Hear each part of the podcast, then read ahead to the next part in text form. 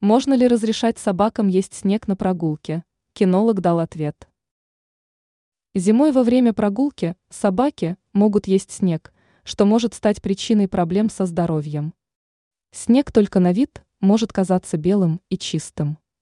Между тем он содержит токсичные вещества, что могут вызвать отравление у собаки, аллергию или раздражение. Основная опасность заключается в токсичных веществах, которые он может содержать. Это реагенты, антифриз и многое другое. Наевшись такого снега, питомец может отравиться, пишет Крым-24 со ссылкой на главу Российской кинологической федерации Владимира Голубева. Почему собака ест снег? Основная причина – жажда.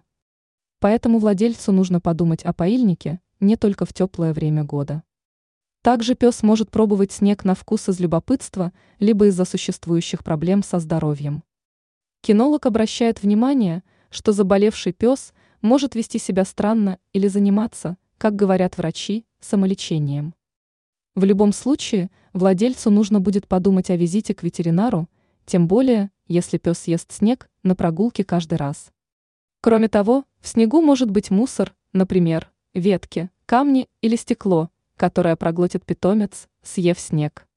Ранее мы рассказывали, как понять, что собака заболела.